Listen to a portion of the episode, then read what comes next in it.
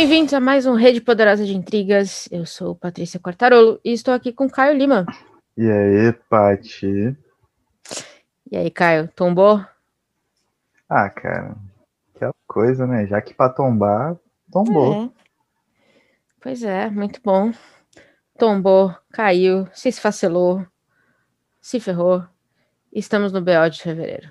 Eu vi uma parada falando que eu achei muito curiosa, mano. Ela em questões de mercado, tipo, perda de contra contrato rescindido, uhum. não participação em festival, perdeu mais ou menos 5 milhões de reais. Eu vi. E ela tava lá, Tipo assim, o que eu não consigo entender é que tipo, ela já tava lá dentro lutando por um milhão e meio. E ela meio que tinha essa grana aqui fora, tá ligado?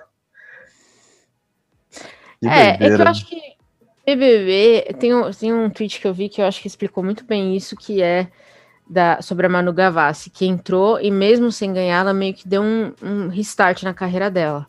Sim. Eu acho que muita gente entra lá mais pela exposição, acho que os famosos, né?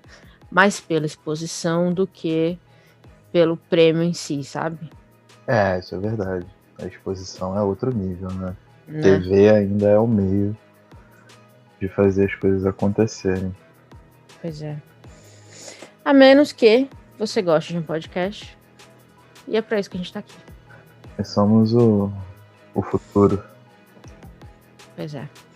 É, a, inclusive, agora a própria Globo está investindo em, em podcast é, insanamente, né? Depois dessa parceria com o B9.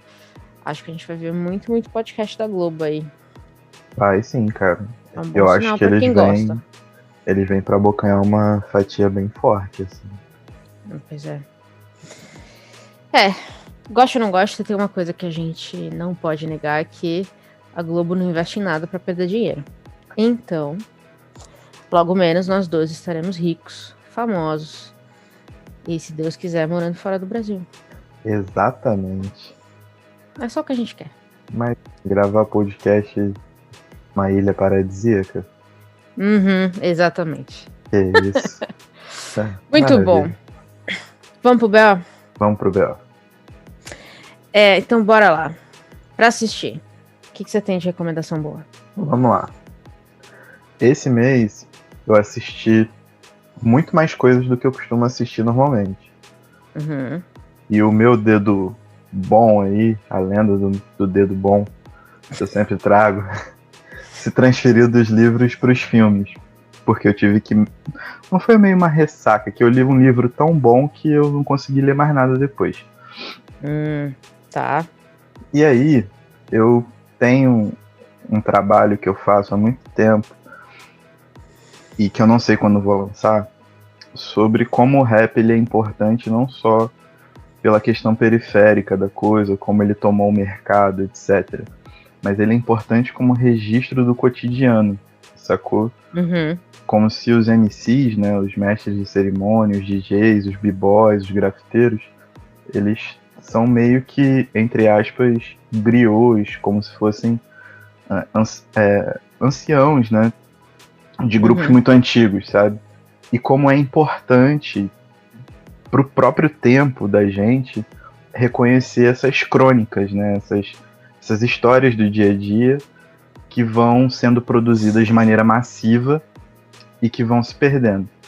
É, uhum. com, com o tempo, e aí só vão sobrando os grandes clássicos e o mercado inventa agora, tipo, a questão da ostentação, etc. E nessas pesquisas saiu um documentário novo no Netflix chamado Crack, a droga crack, que uhum. explica como foi do final dos anos 70 para o meio dos anos 80, para toda a década de 80 e começo dos anos 90, a evolução do uso da cocaína, do tráfico de cocaína para os Estados Unidos, que cada ano supera e bate recordes, em como chegou, foi, foi chegado ao crack e como esse crack foi disseminado nas comunidades pobres dos Estados Unidos, né, nos guetos americanos e como ele foi sendo marginalizado. Um ponto que é muito hum. interessante é, notar, e que eu acho que esse documentário faz muito bem, é que óbvio, né? O Reagan foi o cara que deu o start para que as coisas ficassem cada vez mais ostensivas na perseguição dos guetos e mais brandas nas perseguições dos grandes empresários, né, dos grandes círculos, círculos brancos também, né? bairro branco não uhum. fazia a caçada que fazia. Mas em como isso foi evoluindo, até a Crime Bill, né, que foi a, a lei antidrogas do Bill Clinton, quando a polícia americana efetivamente se militarizou e a guerra às drogas ganhou contornos militares, né, não contornos de guerra de verdade. Até se você for pegar, tipo, patrulhas de polícia que eram super blindados, estilo Batman, e os caras descendo com roupa de guerra e fuzil e papapá. Uhum.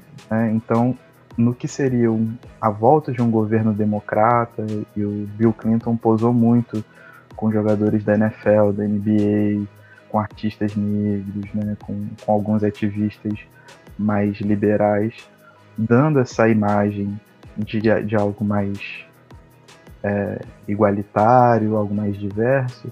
Na verdade, o, o conjunto de leis dele, o conjunto de leis encabeçado por ele, é, causou um encarceramento em massa ainda maior, é, buscas ostensivas em bairros de maioria latina e negra ainda maior, e uma visão homogeneizada de, dessas populações, né?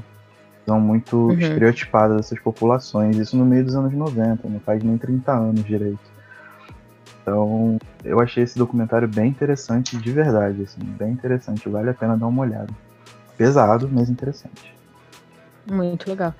Casa um pouquinho com o Na Fissura. Casa, mas melhor contado, melhor narrado também. Tá, ótimo.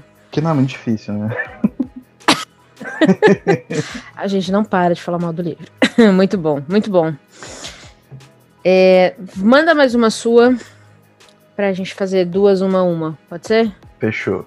Então eu vou embalar em questões sociais muito fortes. E esse mês foi lançado um dos filmes que, cara, eu tava esperando muito, que é Judas e o Messias Negro, que conta a história do Fred Hampton, que é o, o, o, o Chairman Fred, um dos principais líderes dos Panteras Negras em Chicago, uhum.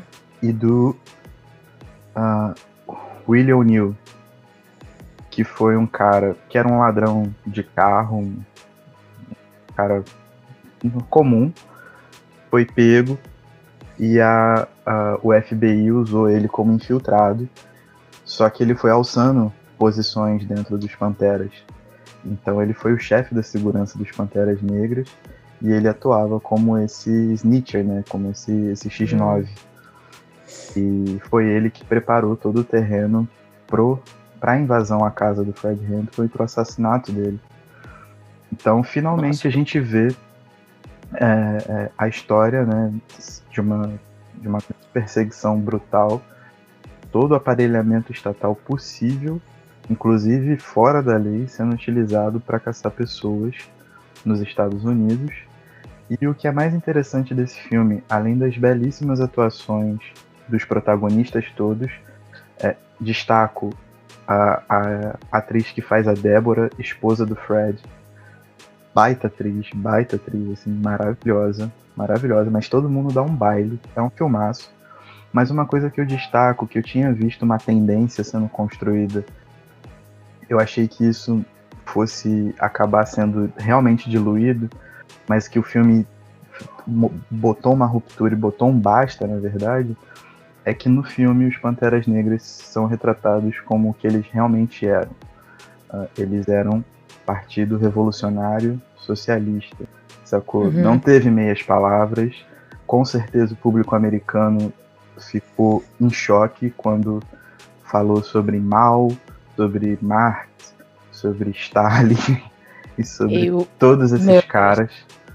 Sabe qual é? Uhum. Mas eles botaram os Panteras como eles realmente eram, sacou? E isso é muito brabo, assim, tipo, eu achei isso muito importante, de verdade. É, a gente pode pensar e elocubrar, elocubrar várias questões sobre a humanidade dessas pessoas, do próprio X9, né, o, o Bill uhum. O'Neill, Uh, eu acho que o, o filme vem para fazer isso, a história vem para fazer isso, né? Se ele merecia ou não, o que aconteceu, etc. Mas o ponto principal é: existe nesse momento uma peça cultural de massa. O filme foi produzido pela Warner, não é uma produtora pequena, é uma gigante do meio, uhum. em que coloca os pingos nos is com a história. Sacou? Muito Eu acho isso bom. muito importante. Tipo, é um filmaço. Recomendo a todo mundo que assista. Independente de qual for a orientação, se acham que os Panteras eram radicais demais, ou qualquer. Assistam. É, é uma baita peça. É, saiu onde? Cara, ele saiu pela, pelo streaming da HBO. Eu acho que é HBO Go, né? Isso, acho que é HBO Go. Tá, muito bom. Muito bom. É, a gente falou no último episódio, o subsolo do entretenimento, que o BO ia ser divertido e não sei se vai ser muito divertido, não. Eu, na verdade, acho que esse talvez vai ser o BO mais pesado que a gente já fez, pensando nesses temas que você trouxe, no meu, no meu documentário agora e depois alguns livros que eu tenho. Mas, enfim. É, é, eu vou aproveitar, então, já que a gente tá nesse clima mórbido. É, eu tenho desde janeiro, acho que eu comentei, né, que a minha estratégia para não pensar em Brasil é assistir documentários de crimes reais. É, eu acho que eu já assisti uns 10. Então, sempre de final de semana, quando eu tô de saco cheio de todo mundo, né, de ler notícia, de falar de Brasil, eu vou lá e vou assistir um documentário. A Netflix criou meio que um. Recentemente eu tenho encontrado vários que tem o mesmo formatinho, que são quatro episódios contando a história começo, meio e fim, bababá. E aí, é, semana passada eu resolvi entrar nos crimes reais da América Latina. Falei, pô, vamos, vamos dar aí um prestígio, né? Dos assassinos latinos e tal. Tem tantos, Temporada de tá? furacões. É, exatamente. E aí eu cheguei ah, no As Três Mortes de Maricela Escobedo na Netflix, que é um documentário mexicano. Pra você ver como as coisas é, estão rodando na minha cabeça aqui, nesse, entram em, em um círculo perfeito aqui nesse podcast.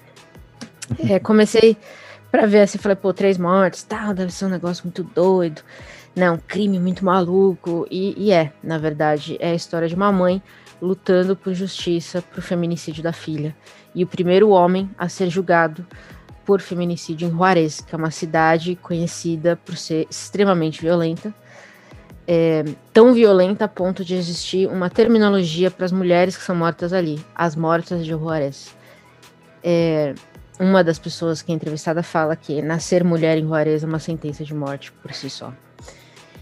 E aí essa mãe que, que perde a filha vai vai atrás de justiça. Ela quer que ele seja julgado, ela quer que, é, que, que ele seja preso, que ele pague pelo crime que cometeu.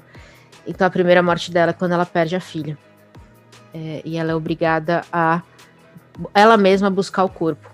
Porque a, a polícia, assim, a, a inabilidade da polícia é um negócio insano em Juarez. Insano, porque muito provavelmente o, o documentário só dá a entender, mas eu acho que essa é a ligação. Eles estão aí é, dormindo com os cartéis, não é mesmo? É. É, em algum momento da história, o assassino entra para um dos cartéis mais perigosos, perigosos do México, e aí o cartel passa a proteger o cara, e as coisas vão ficar muito mais intensas.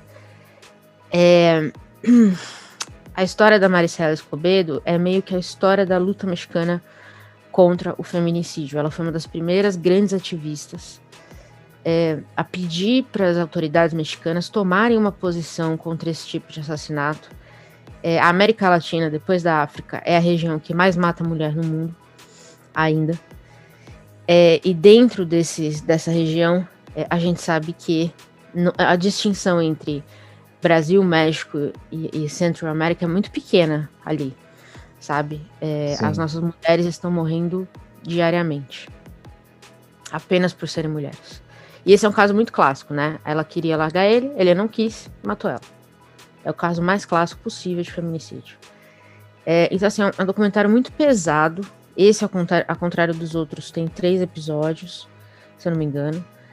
É, mas, assim, é um documentário para você assistir com uma dor no coração muito forte de ver que é, faz 10, 20 anos que essa conversa está acontecendo e nada mudou, né?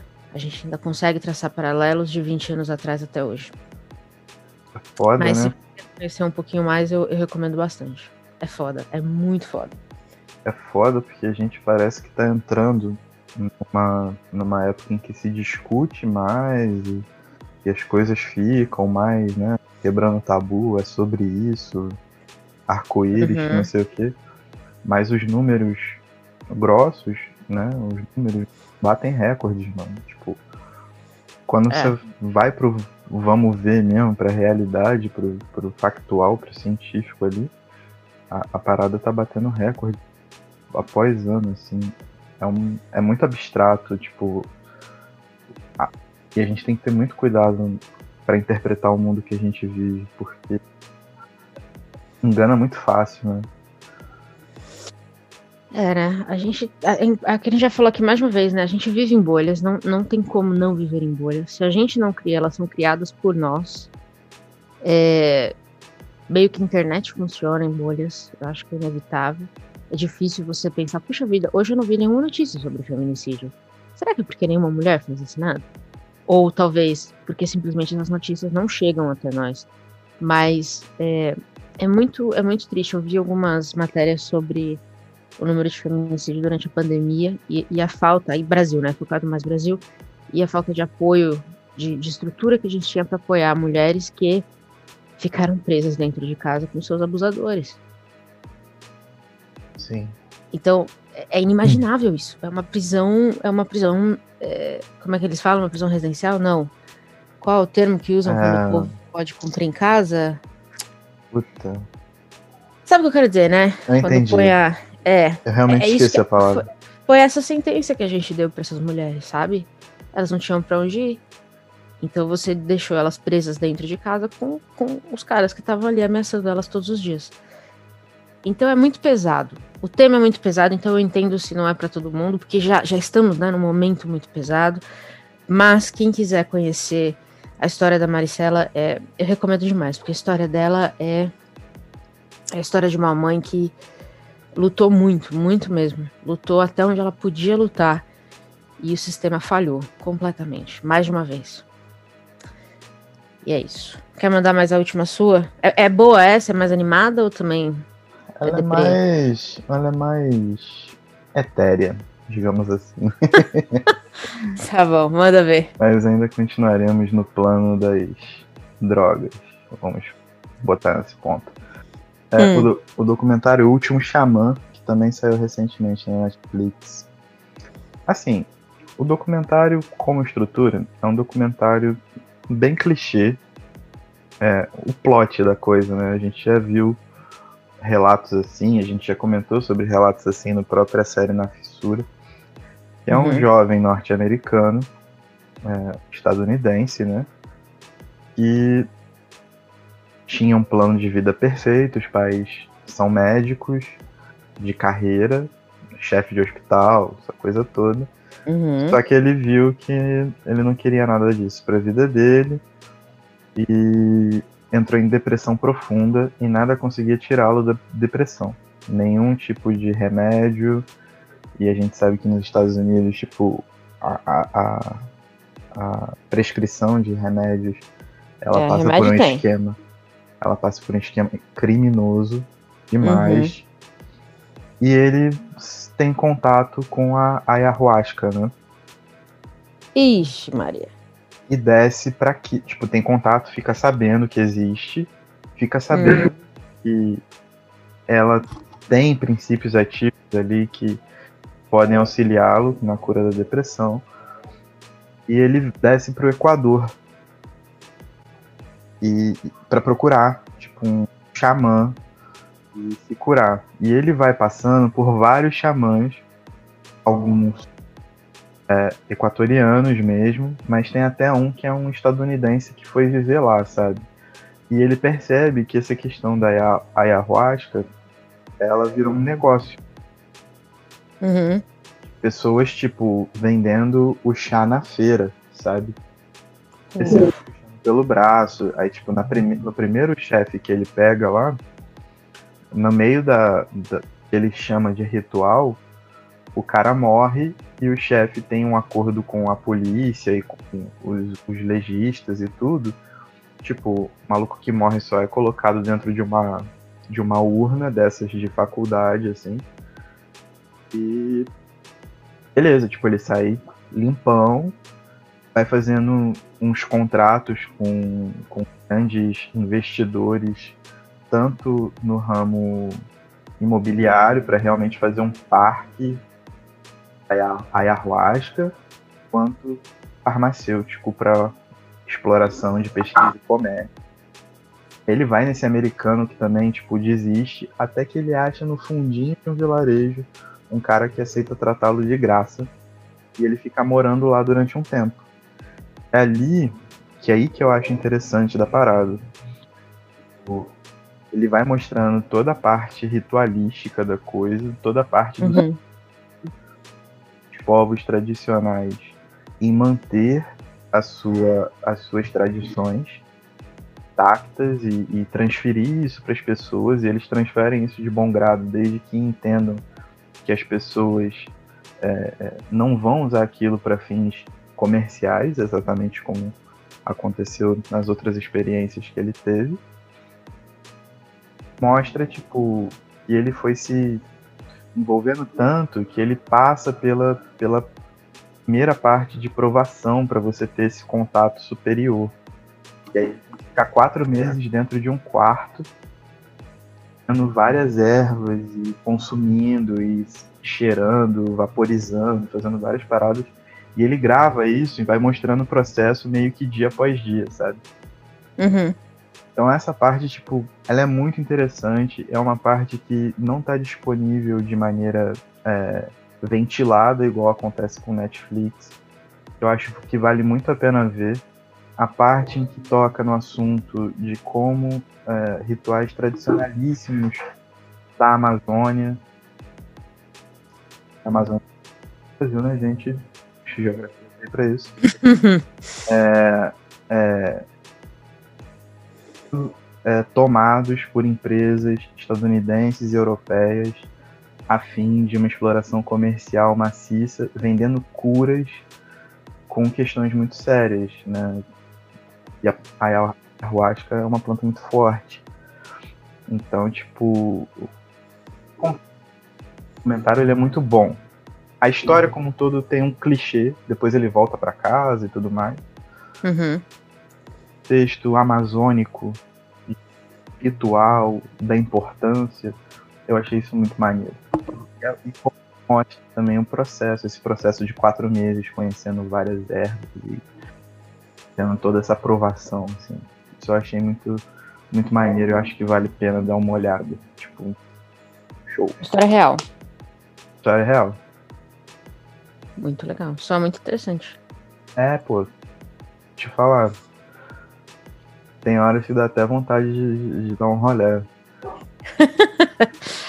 é, eu tava uma vez numa numa conferência e tal sobre né, essas coisas. O pessoal chamou um pessoal de, de visto e para falar, um pessoal que trabalhava muito com estrangeiros no país, para falar um pouquinho dos maiores desafios que eles têm é, na América Latina. E uma das coisas que a menina falou é recomendações para os gringos que vêm para cá, dos cuidados que eles devem ter quando eles vão atrás né, desses rituais. Primeiro, porque é, é, existe muito, muita, que nem você falou, né? Acho que muita gente já cooptou esses rituais para transformar em uma, meio que turismo, dependendo do país, de virar um turismo em si só.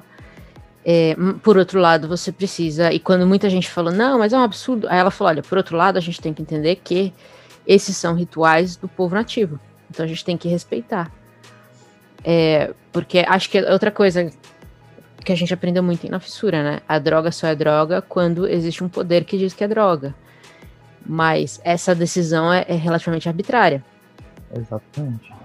Né? Então ela. É, e foi muito triste essa, essa moça, que era uma brasileira, ter que explicar para um monte de, de, da terceira idade latina de que a gente precisa respeitar os rituais do povo, dos povos nativos. É, e, e, eu lembro só pensar, meu Deus, que depressão. que hoje existe. Ela falou, hoje existe turismo de ayahuasca, principalmente no México. Muito, nossa, muito. Muito deprê, né? E, cara, é uma doideira, porque, tipo, quando você vê no documentário, isso fica muito explícito, é, cara, a mesma coisa que a gente vê como propaganda de coach, de que o cara uhum. te vende o segredo do sucesso, o segredo da uhum. riqueza, uhum. do emagrecimento, de tudo. É a mesma coisa que acontece, só que ali você tá lidando, tipo, com uma parada muito forte, é alucinógena, que é, é. antes de ser consumida, você tem que passar por uma série de processos para purificação do corpo, purificação do espírito. Tem várias paradas que, que acontecem. E os caras vendendo, tipo, uma garrafa de Coca-Cola de 2 litros cheia de chá por alguns dólares, sabe? Indiscriminadamente. Então, tipo. Foda. É, é, é, viram. Viram um mercado tipo um mercado formal, um mercado gourmet, de luxo, de turismo, como você uhum. falou, e ao mesmo tempo você está tendo uma espécie de um comércio ilegal, de um tráfico rolando. É. É, é, e é muito bizarro, tipo, as duas coisas acontecendo no mesmo ambiente, sendo chanceladas pelo mesmo xamã. É, é muito, tipo, são situações muito bizarras, são muito aceleradas, que Aí a gente vai entrar em uma discussão muito mais ampla, mas com todas as dificuldades é, estruturais e, e, falta de assistência, os, os próprios povos é, residentes ali, que estão embebidos nessa cultura, nessa matriz cultural, eles não conseguem nem entender o que está acontecendo conjunturalmente, uhum. às vezes, para conseguir resistir, sabe qual é? E os que conseguem resistir, eles são de alguma forma expulsos, é, eles são coagidos e tem que se mudar e vivem em mudança. É muito complicado. São situações muitíssimo complicadas. Muito bom. Boa recomendação. Aqui é, é só sucesso. Só sucesso. Bora para as interwebs. Vamos nessa. Vou, vou falar para você começar também. Tá. É, eu venho com uma indicação e um reforço da indicação que eu fiz no papo sobre livros passado. Uhum. A minha indicação é um canal chamado Real Black. R-E-E-L Black. É um canal que reúne arquivos muito raros de todo o entretenimento produzido nos Estados Unidos pela comunidade negra. Então, shows de bandas que foram sendo apagadas pela história lá dos anos 70, anos 80, documentários produzidos pelas Panteras Negras, é, programas em que personalidades foram chamadas, tipo esses programas de, de auditório, tipo Joe, né, uhum. esse pessoal, que ficaram muitíssimo apagados, né? Porque eles acabam funcionando como uma espécie de crônica, uma coisa muito local e vai sumindo com o tempo. Mas tudo esse tipo, todo esse aparato e todo esse tipo de arquivo, eles vão postando ali quase que diariamente. O arquivo é gigante e tem muita coisa irada. Legal muito maneiro. E só para dar fazer a vírgulazinha aí com a minha a minha lembrança do papo sobre livros é a mesa da Silvia Viana, que escreveu uhum. Rituais de Sofrimento, falando justamente sobre o reality shows, esse processo bastante cruel de construção e a influência dele na nossa vida, né? É, feita, mediada pela, pela Tami, do Literatami, que saiu Grande, há pouco tempo e é uma mesa muito boa, muito interessante. Ela acaba atualizando algumas coisas, porque o livro é de 2009, na verdade. E vale muito a pena assistir. Tá tudo linkado lá no nosso site. Muito bom. É, eu, a minha recomendação é, acho que a primeira coisa leve desse, desse BO, é, tão leve que é quando a gente enche a cara e fala de livros. É, essa, esse mês a gente teve o Bebendo e Lendo, do A Casa na Rua, em que a gente discutiu, né? A Casa na Rua Mango, da Sandra Cisneros, no IGTV lá do Eu Não Sei Logaritmo. Foi muito divertido. Você já assistiu? Não, cara, não, ainda né? não. Eu tô meio é. fora do Instagram, né? Você tá ligado nisso. Verdade, verdade. Me revoltei. É. Mas foi legal, a gente fez em 16 de, de fevereiro, bem no meio do carnaval, que é o pessoal que não ia sair de casa mesmo. Bater um papo com a gente sobre livros. O livro em si é, é muito bom, tem muita coisa para a gente conversar sobre latinidade, vamos dizer assim, que é um assunto que pessoalmente eu gosto muito, e também tem a ver com o que a gente falou no último papo sobre livros, não, não no último, no penúltimo, né, o de, o de janeiro, em que a gente quis falar um pouquinho sobre até mercado, é o mercado literário e onde a América Latina versus Brasil se encaixa. Foi uma conversa muito boa. Então, para quem gosta de um bate-papo assim meio doido, sem pauta, a gente vai enchendo a cara. Eu fiz um drink basicamente que era tudo que eu tinha aqui, joguei tequila, então foi ótimo. É, bebendo e lendo tá lá no ITV do Eu Não Sei Logaritmo e foi super divertido. Então fazer o meu merchan do mês, né? É, que vale, né? Porque o, o BO serve para isso, né? O BO serve para isso, completamente. É, vamos falar de leitura, então? Vamos falar de leitura. Coisas boas que lemos. É, eu vou começar, se você não se importar, porque eu queria só. Pela primeira vez, eu queria falar de um livro que eu não li ainda. Hum. Mas é porque é, eu achei que é um livro que não recebeu muita, muita hype. E eu tô um pouco chateado com isso. é, então eu tô aqui hypando o livro que eu não li ainda. Aí corta pra mim lá em outubro, tendo lido ele, fala, não acredito que bosta. Mas eu realmente acho que vai ser bom. Mas é porque é um livro muito importante, que chama Eu Tenho um Nome, é, escrito pela Chanel Miller, que fala. A Chanel Miller é basicamente. É, ela é a vítima de um, de um estupro do Brock Turner em Stanford em 2016, se eu não me engano, a data, em que é, foi um dos casos que mais chocou assim os Estados Unidos e o mundo, né? Porque quando, quando foi a primeiramente ela saiu como uma vítima sem nome, ela não queria, né, aparecer na mídia, então ela saía como a vítima só. E aí no julgamento foi aquele julgamento em que o juiz falou assim: "Olha, eu não posso acabar com a vida do rapaz". E ele recebeu uma pena de três meses. É, foi, foi incrivelmente revoltante, né? Acho que todo mundo imagina isso. E aí ela decidiu então contar a versão dela da história, né? E, e falar que ela não era a vítima. Ela tem um nome e ela quer que as pessoas saibam o que aconteceu naquele dia. Então, eu tenho o nome, é basicamente o livro em que ela vem a público e conta é, o lado dela, vamos dizer assim, da história, e diz que, é, dizendo, né, clamando isso, reclamando, vamos dizer assim, é, a sua própria história, já que a, a justiça não deu para ela a, a justiça que ela queria ou deveria ter, né? Tudo porque o Brock Turner era um jovem, ele era nadador da Universidade de Stanford, família rica. E você vai ver ele quando você vê uma foto dele, se você tiver estômago. É, é, é o clássico. É o clássico jovem nerd, branquélimo, aquele que não toma sol nunca. Uhum. É, transparente, tipo eu, transparente, mas é assim, olhinho azul, loirinho, sabe assim, o clássico, o clássico. É, padrãozinho. Padrãozinho. E aí ele ganhou, ele teve três meses de prisão só. Já tá na rua, já tá vivendo a vida dele. Graças a Deus, coitado. Foi só um erro e não se pode acabar com a vida de um menino. Um menino de ouro, era assim como ele era conhecido. Um menino de ouro não se pode acabar com a vida de um menino de ouro. Graças a Deus que essa menina recebeu um acordo para escrever um livro. Espero que ela esteja milionária, tá? Pelo menos isso. E, e todo mundo sabe o tipo de estar tá na internet aí. Esse, esse cara nunca mais vai esquecer o que ele fez. Então, eu não li o livro ainda, mas eu vi que acabou de ser traduzido aqui no Brasil pela Intrínseca. E eles fizeram só um postzinho assim, um post nada, assim, puh, saiu lá, pô, saiu. Falei, gente, esse livro precisa estar. Tá, essa menina precisa estar tá na internet dando entrevista para todo mundo aqui do Brasil. As pessoas precisam ler esse livro, porque, tal como a cultura do feminicídio, ela anda de mãozinhas dadas com a cultura do estupro. Então, quem tiver interesse em conhecer essa história, eu estou evitando comprar livro. Eu sempre falo isso, eu me mando risada, mas eu tô indo bem. Eu tô indo bem. Depois do surto da, da Feira da USP. É, eu tô segurando um pouquinho, mas é um livro que definitivamente eu vou ler. E aí eu vou trazer de volta quando eu ler pra gente conversar sobre. Mas é isso. Ah, mas eu até entendo intrínseca, né, cara? Tipo.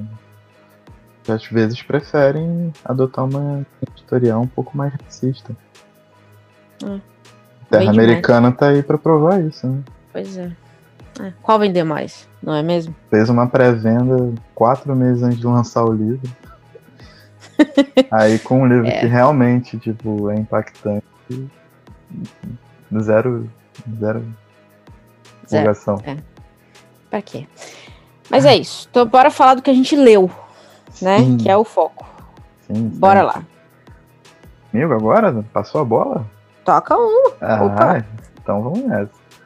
Cara, fazendo todo esse enclave sobre o crack, sobre Judas e o Messias Negro, sobre o canal Real Black, inclusive até o Rituais de Sofrimento entra nessa dança. é, eu li um livro de um ativista político muito importante. Ele é filho de paquistaneses, mas foi criado a vida toda nos Estados Unidos. O nome dele é Uhum. Assad Haidar.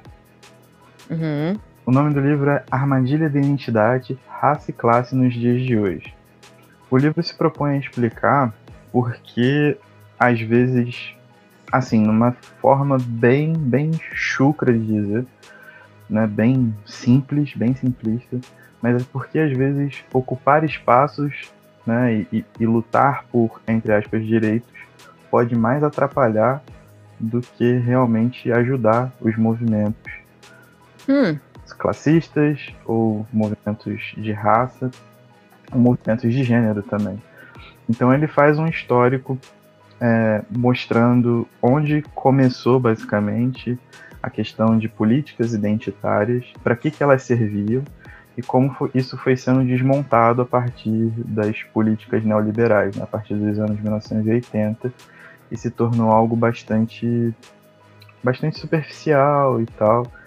E ele vem contestando exatamente que, tipo, às vezes, ocupar alguns espaços faz mais com que você desenvolva e mantenha, na verdade, modos de exploração cruéis contra o seu próprio grupo, né, sobre, Uhum. contra aquilo que você defende, do que necessariamente estar ajudando a criar um novo ambiente.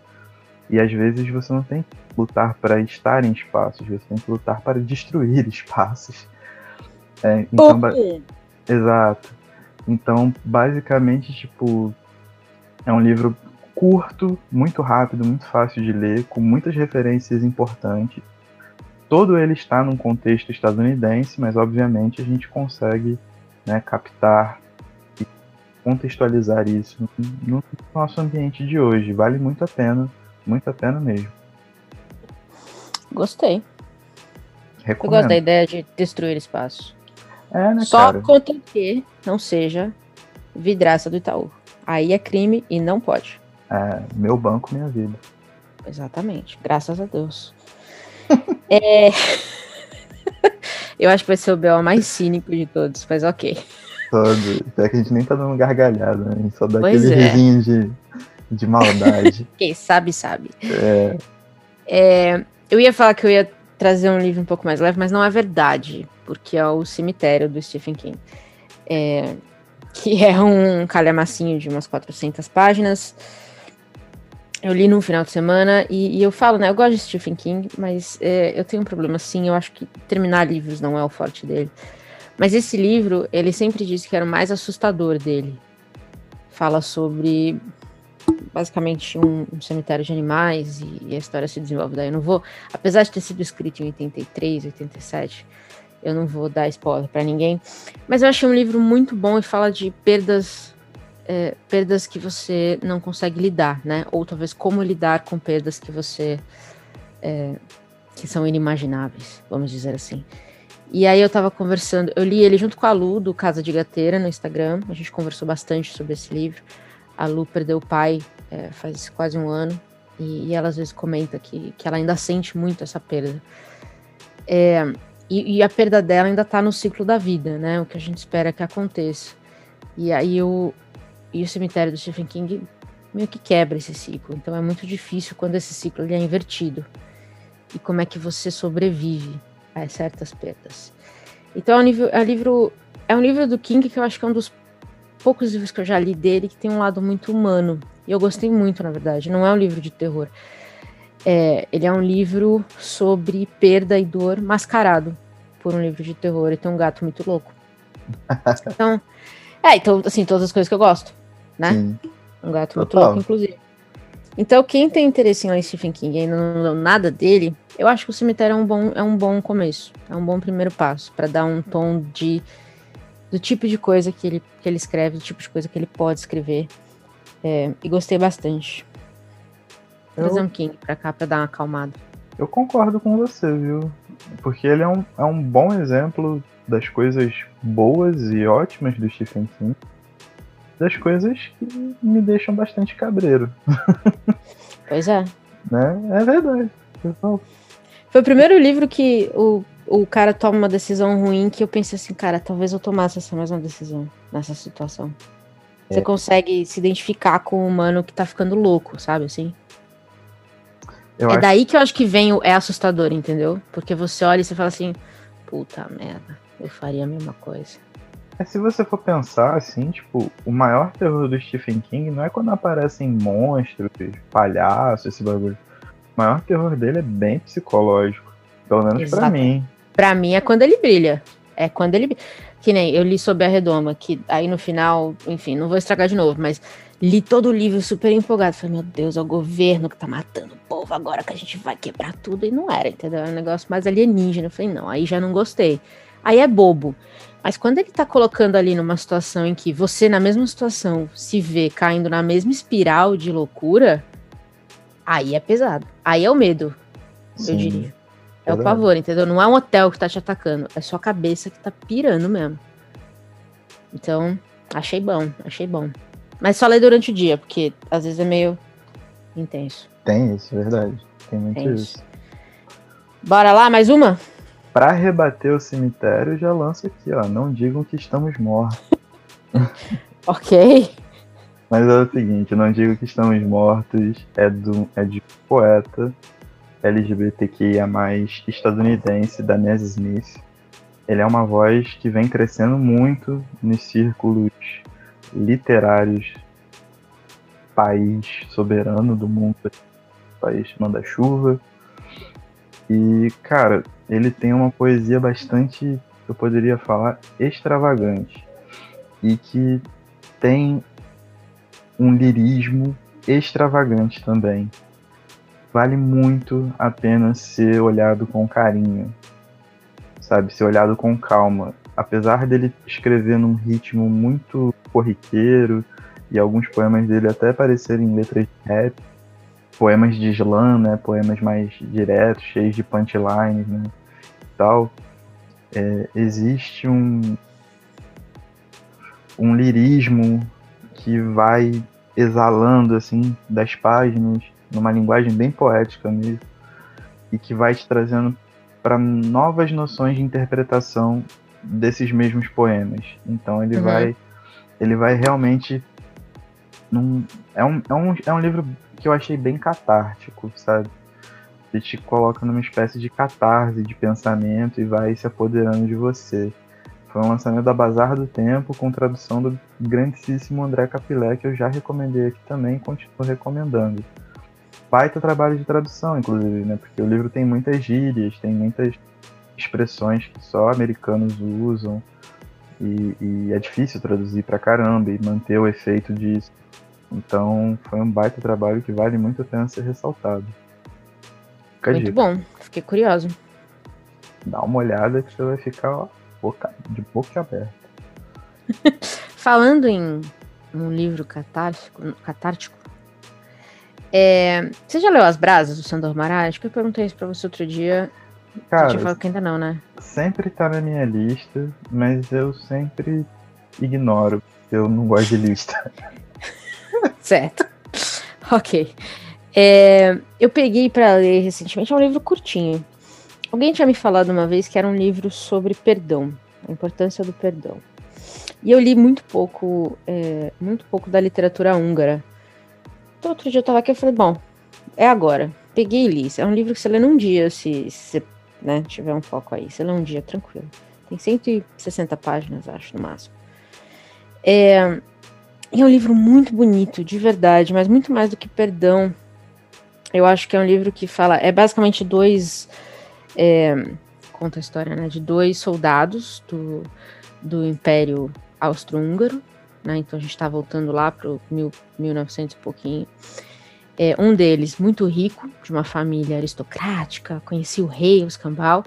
e o outro de uma família pobre. Um, um, tem um ponto em que ele fala que quando ele precisava, por exemplo, comprar a fada, é, os pais ficavam três a cinco meses sem comer carne para que ele pudesse comprar a fada.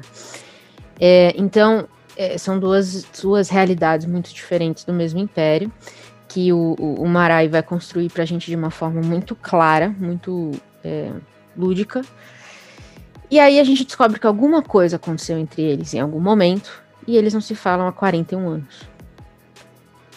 É, e o livro é meio que é, um encontro entre eles que vai acontecer agora que estão os dois já mais velhos. É, depois desses 41 anos, eles vão jantar juntos e vai ser a hora da verdade. Vai ser a hora de pôr os pingos nos is, vamos dizer assim. E aí tem, tem muita coisa nessa conversa, né? Além, óbvio, da, da questão humana de você guardar um rancor para a vida inteira, de você é, ter feito alguma coisa que você não quer assumir a responsabilidade, de você ter magoado traído um amigo. É, tem tudo isso embebido na própria história do Império Austro-Húngaro, que nesse meio tempo caiu, né? E, e, como eles, né, principalmente o nosso aristocratazinho, como ele e a família dele é, teve que lidar com essa mudança de paradigma, vamos dizer assim.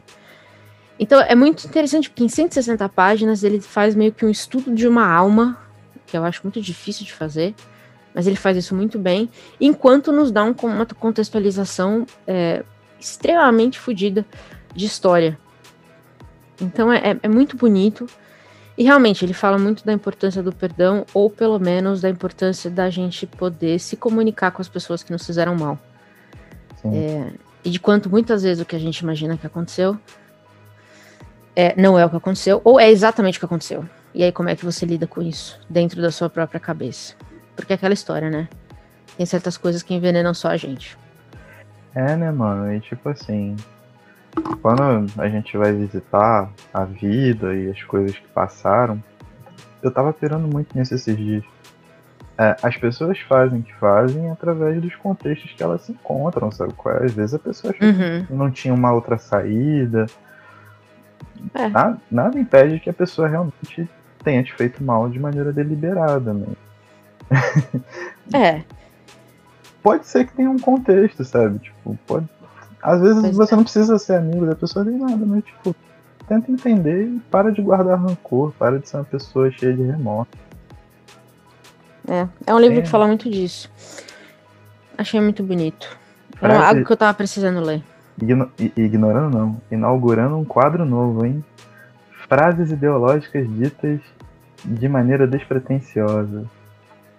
Paz entre nós, guerra aos senhores. Pá. É, despretensiosa até não ser mais, né? Mas é isso aí. é isso aí. Muito bom. É, você tem mais uma? Tem mais uma. Não é qualquer uma. Hum. Uh, a minha querida irmã, Fernanda Marão, ficou, Oi, Fê. É, ficou buzinando, Cota Fermarão, é, ficou buzinando na minha cabeça sobre uma autora chamada Valéria Luizelli. E aí, hum. final do ano passado, eu acabei comprando os três livros que ela lançou aqui.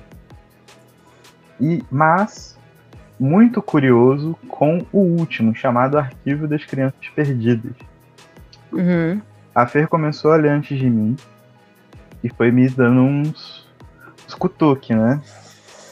Até que eu finalmente engatei no livro e eu posso dizer que, cara.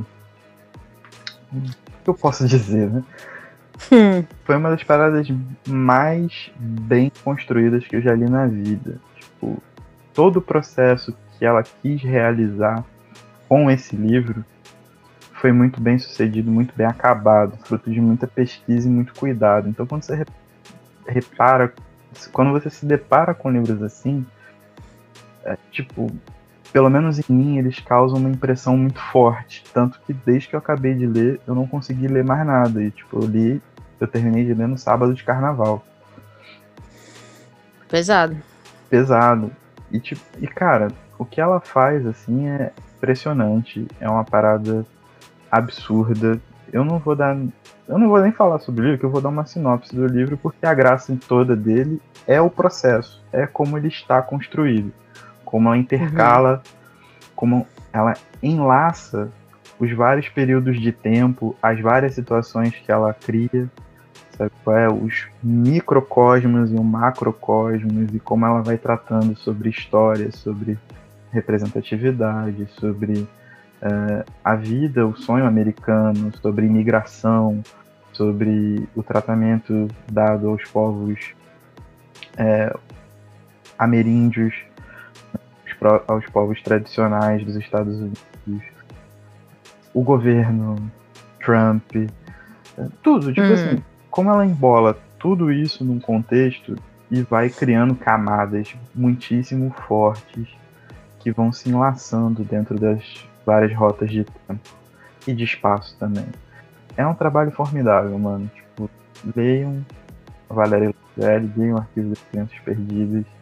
Até o momento foi o melhor livro que eu li no ano, disparado. E olha que a gente falou de muita coisa boa aqui. Pois Inclusive é. a temporada de Furacões, o próprio Memórias do Subsolo. Mas é, é, o, é o processo. Tipo, esse livro é um livro de processo. O, o grande prazer dele tá sentir como ela desenvolveu toda a ideia dela e chegar no final. Pô, sei lá, ficar feliz. Muito bom, muito bom. Soa bem. Vou pôr na minha lista infindável de livros que eu quero. Vai nessa, cara. Eu quero... Cara, eu, eu, fico. Sempre que você fala vou pôr na minha lista, eu lembro, eu lembro de umas adolescentes, assim, que faziam aquelas cartas de metro e ficavam nas filas dos shows. E aí vinha, tipo, programa do Gugu, qualquer coisa assim, com entrevistar. Uhum. Aí, vamos abrir sua carta aí, que não sei o quê. aí abri a carta, tipo, eram uns cinco cadernos de 10 matérias com folha colada. Aí eles entrevistavam a mina por um minuto, depois largavam ela lá pra enrolar sozinho o bagulho. Aí as folhas tudo desmanchando, todo o trabalho que, que ela teve pro ídolo se perdeu. Enfim, é isso que eu penso da sua lista, pai. Minhas listas nível de gravidade. É, minhas listas são enormes, mas eu tô cumprindo elas, então eu vou ler. Não, vai Aguarde-me. Tem que. Tô que nem você com as brasas, uma hora eu chego lá. Isso aí.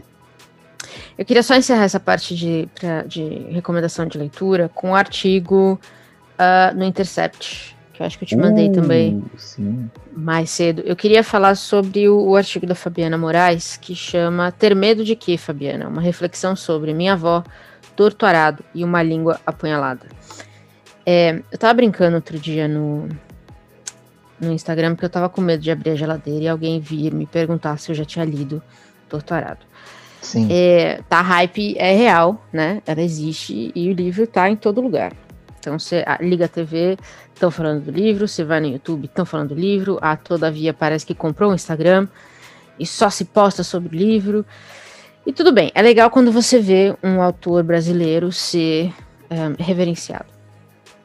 E aí a Fabiana fez uma pequena crítica ao livro no, no Twitter, foi um tweet super. É, um tweet super. Teve assim, 50, 60 likes uma coisa sem muita repercussão que foi ela, ela falou um pouco sobre a questão do didatismo do livro, que eu acho que é uma crítica muito pertinente, aliás. É, porque ele, ele conta muita história muito interessante, mas ele também explica muita coisa. E a impressão que ela ficou é, ela cri, ele criou um didatismo para branco entender. É, e foi isso que ela colocou. O, o tweet é esse. E aí, é, aparentemente, o Itamar, autor do livro, escreveu algumas mensagens para ela, não muito simpáticas, com uma carteirada do tipo: Você tem críticas, mas eu ganhei prêmios. Resumidamente. É, e aí ela escreveu um texto todo falando sobre como é, o entretenimento da briga entre pretos na TV, ela fez até uma ligação com o que estava acontecendo no BBB, e a forma que você hoje em dia aparentemente não pode criticar ela, como mulher preta, não poder criticar um homem preto, porque ela, né, de um livro só porque todo mundo amou o livro. E outra, ela não disse que o livro era ruim, em momento nenhum. Então também eu achei que foi uma conversa muito boa sobre a, a forma de criticar, né? E a forma como nós estamos cada vez menos abertos a críticas quando elas fazem sentido. É, aparentemente, quando você recebe a chancela de algumas pessoas que dizem que você é muito bom, nenhuma outra crítica é válida.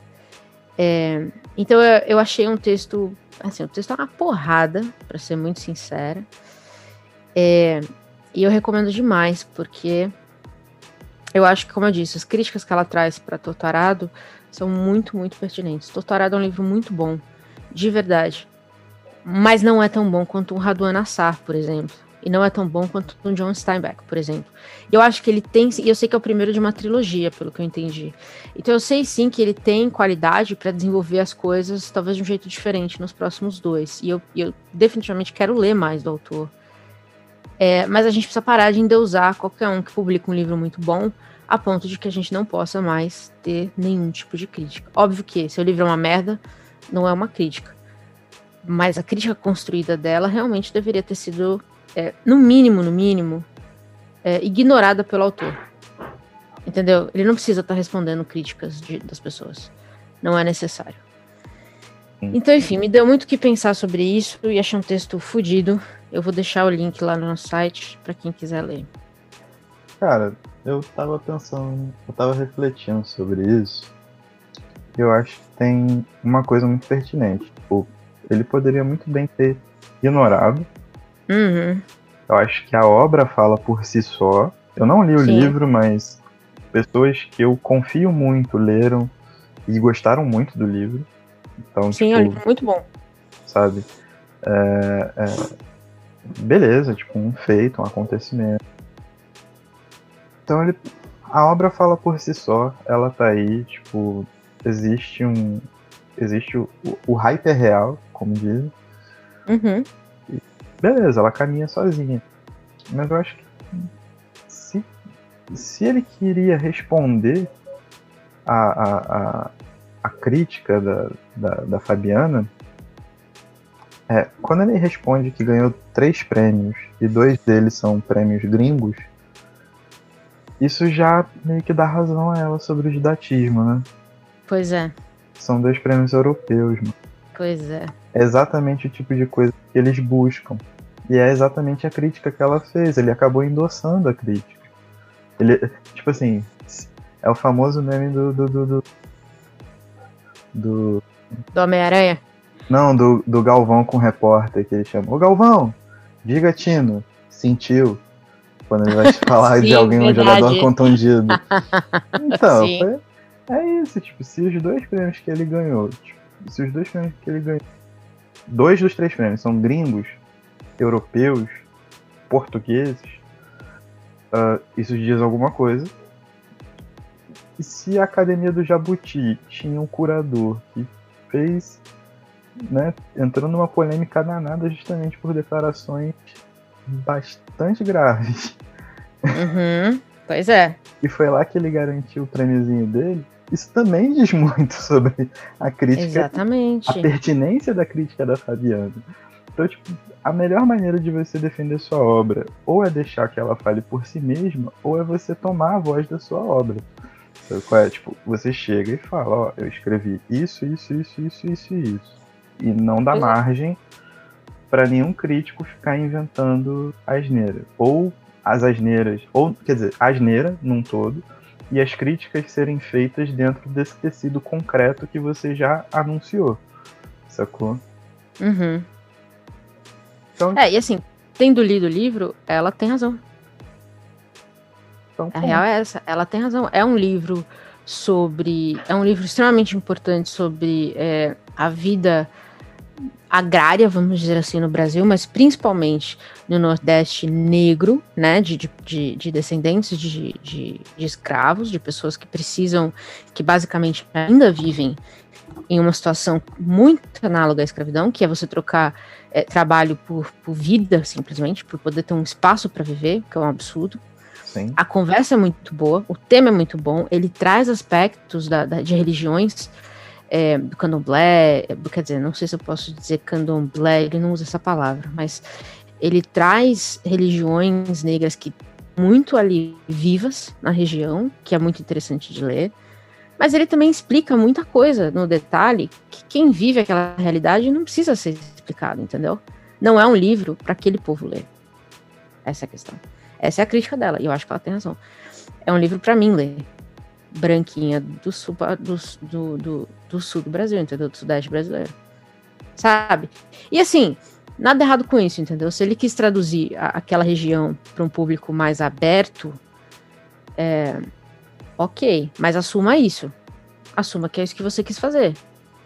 Ou então, aceite que essa crítica é essa, entendeu? Então, é, é o que eu tô falando. Ou ele deixa o livro falar por si só e fica é, quieto. Exatamente. Ou ele vai a público e fala, ó, meu livro é versado dessa, dessa, dessa, dessa maneira. Eu discuto o que tá dentro do livro. Eu não discuto uhum. o que vão inventar. Interpretações. Sacou? E aí você vai para um debate com a Fabiana sobre o que ela criticou, sendo que a crítica dela tem pertinência. É e isso. ponto. Agora, tipo, meter uma carteirada, assim, uma parada dessa, eu acho uma parada é. que foi um tiro achei no escroto. pé. Achei que foi um ah, tiro no escroto. pé. Um erro estratégico. Pois é. é vamos então para coisinhas legais para ouvir. Você tem uma. Eu já tô vendo aqui que você tem uma dica que eu endosso é. completamente. Ah, cara, aqui eu já, já, já lancei uma, uma parada para ritmo de, de carnaval festas pós-carnaval que duram até o próximo carnaval. Carnaval na sala, uhum. gente. Nunca na rua. Muito bom. Cumprir é. isolamento aí, entendeu? Sem aglomerações desnecessárias. É... O que eu vou indicar, para mim, foi um dos melhores álbuns dos últimos anos, assim, que é o After Hours do The Weeknd. Uhum. Eu gostei muito desse cara uh, por motivos vários, porque ele foi um cara que construiu a carreira dele uh, é, abrindo um leque de, de, de, possibilidades artísticas.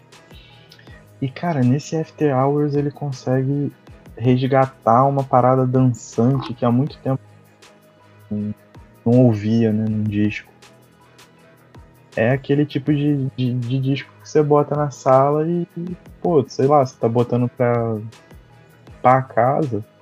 E, pô, bem, você tá ali pelo menos mexendo a cabecinha, sabe qual é? É verdade. Você tá ali animado, tipo, é uma parada que realmente mexe com você de uma forma muito positiva, cara, muito gostoso de ouvir. E o show dele no Super Bowl, assim, só confirma o grande artista que ele é, cara. Foi um baita show, uma baita produção poucas vezes eu vi uma parada tão maneira assim, em 15 minutos ainda, né? E ele uhum. bancou do próprio bolso, tirou 7 milhões de dólares para produzir aquele show do. E tudo quando a gente vê esses valores exorbitantes uma parece algo absurdo. Eu ainda acho algo absurdo.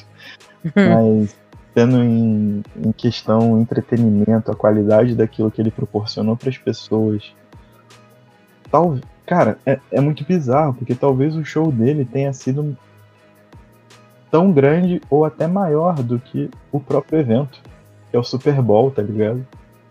Pois é. Que, que doideira, cara. É um baita artista, é um baita álbum.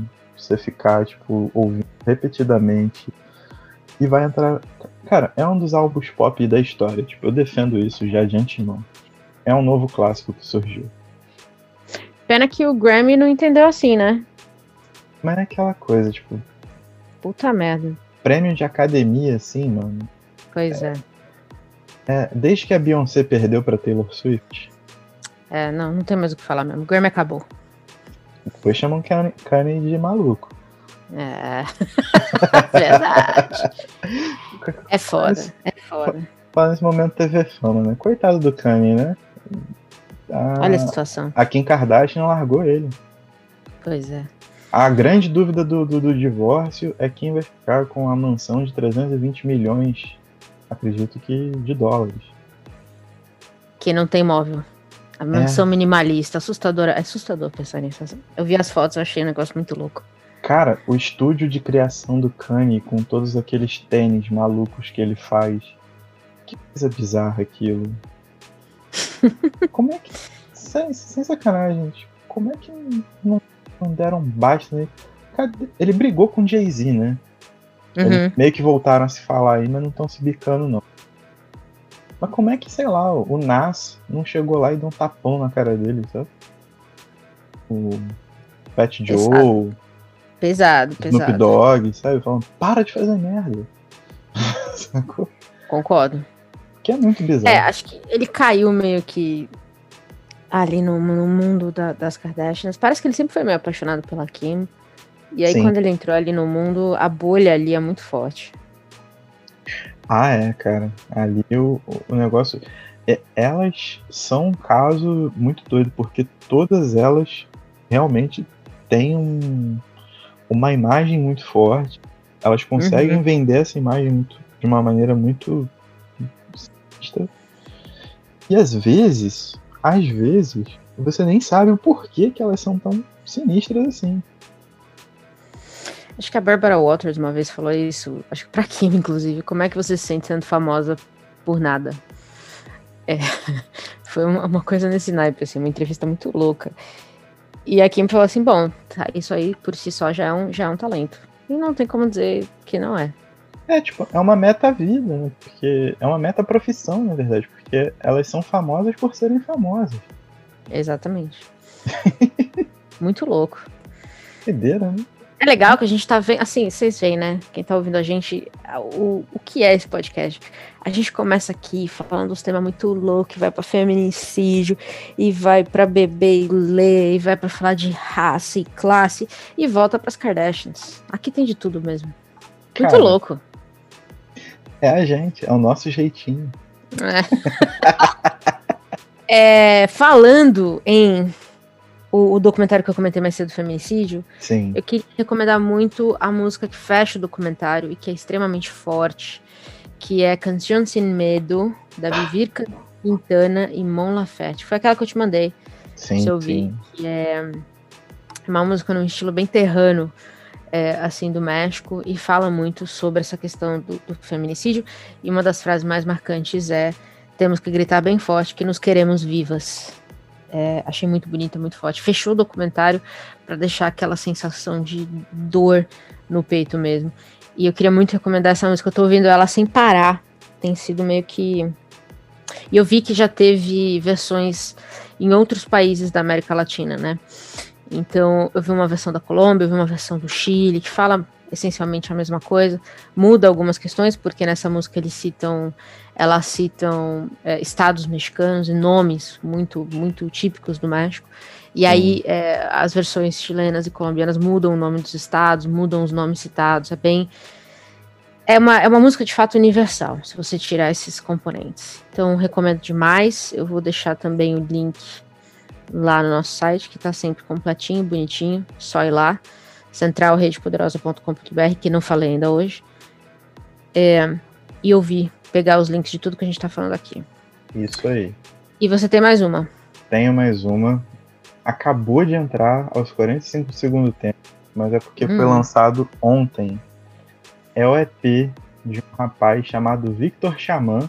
Você viu que meu BO foi todo. Pois é todo cheio de. Místico. Exatamente. Místico e todo cheio de conexões, né? Um documentário que puxa o livro, que puxa. Ah, Excelente. De bobeira. Mas o EP dele se chama Calor, são cinco faixas. O Victor Xamã é um rapper manauara. Cara, extremamente poético nas suas letras, com mensagens profundas demais. E ele mesmo produz as próprias bases, né? Então ele meio que toma conta de todo o processo inicial da faixa, porque ainda tem masterização, essas coisas. Uhum. E, cara, o EP tá maravilhoso.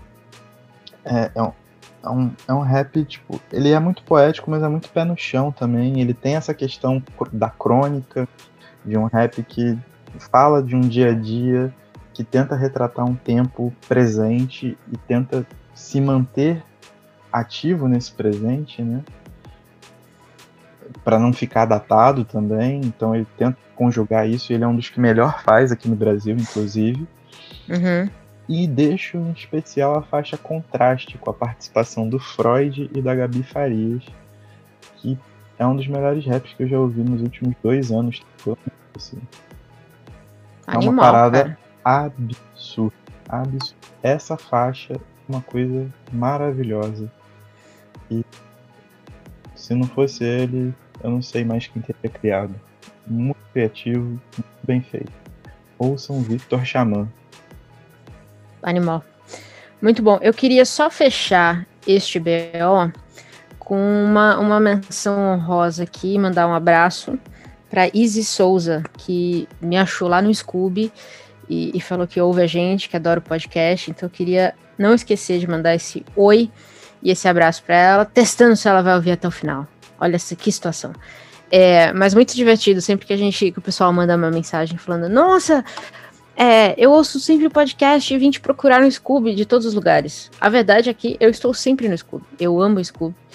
É, gosto mais do que as outras redes sociais, para ser sincera, porque ali realmente é só sobre livro e não sobre selfies de livros e tudo mais. Não quero falar sobre isso. Ih, é...